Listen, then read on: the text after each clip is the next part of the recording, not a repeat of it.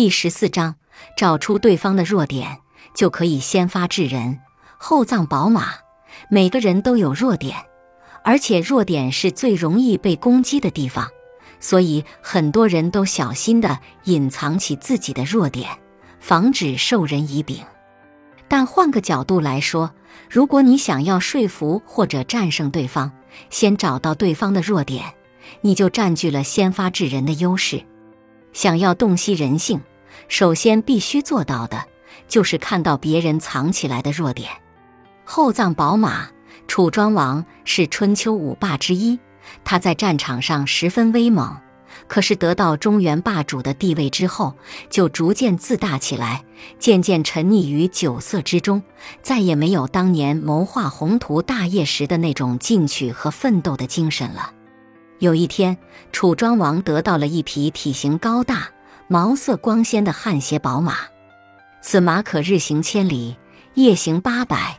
深得楚庄王的喜欢，从此以后，楚庄王便一门心思扑在了这匹马身上，不理政事，甚至把马当成了自己的妻妾来宠爱，将其养在宫中，每日喂养上好的饲料。可惜没多久，这匹马就由于吃得太好，严重缺乏运动而得肥胖症死了。楚庄王非常伤心。为了表达对这匹宝马的深情厚谊，他决定要为这匹马发丧，以大夫之礼厚葬。这简直太荒唐了！群臣听说后，都感慨自己的国君真是中邪了，对待一匹马的礼遇竟然高过了人。这对大家来说都是尊严扫地的事情，于是群臣纷纷反对，一些忠直之士甚至以死相见。可是楚庄王当时正沉浸在悲痛中，臣子们越是反对，他就越是固执己见。就在这个笑话快要闹成的时候，突然从大殿门口传来了嚎啕大哭的声音，这可吓了众人一跳。楚庄王问左右：“是谁在外面大哭啊？”左右出去一看，回话说：“是侍臣幽梦。”楚庄王于是将幽梦传进殿内。问他：“你怎么了？在外面哭得那么伤心？”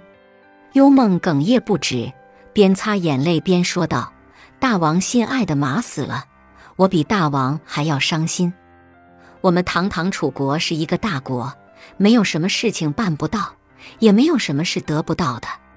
大王想要将心爱的马风风光光的下葬，并且要以大夫之礼厚葬，这根本没什么过分的。照我看。”这样的规格还是低了一些，那可是大王最爱的汗血宝马呀！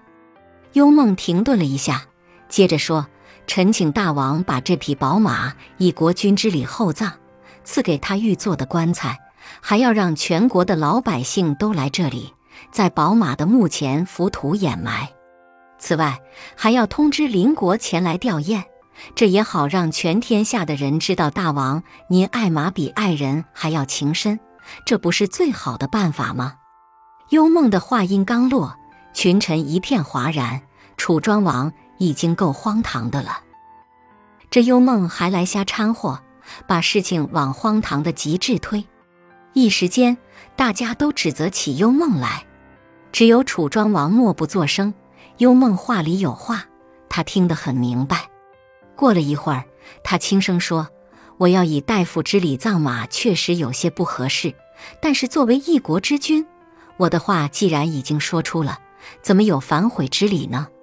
幽梦不失时机地答道：“臣请大王将马交给厨师，用大鼎烹饪，分给群臣饱餐，让大家永远记得大王的宝马。然后把马骨头以六畜之礼下葬，这样他在九泉之下。”也会安心的。就这样，幽梦先发制人的阻止了楚庄王的荒唐行为。可是，为什么在群臣之间，只有幽梦能够最后劝服楚庄王呢？幽梦服侍楚庄王多年，非常了解楚庄王的脾气秉性。他知道楚庄王是个爱面子且刚愎自用的人。当他已经做出决定的时候，根本听不进任何反对的声音。所以这件事情就不能再大喊大王，这样使不得之类的话了。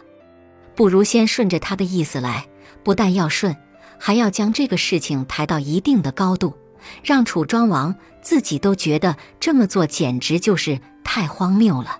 于是自己改变了主意。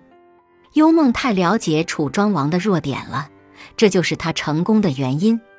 那么弱点究竟是什么？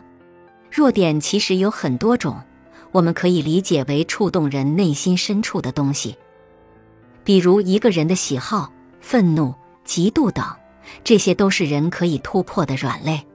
当我们看到自己喜欢的人时，眼神会变得柔和起来；当我们的对手看见我们眼中出现这种柔和的眼神时，就会窥到我们的真心。那么，我们对那个人的喜爱，其实就是我们的弱点。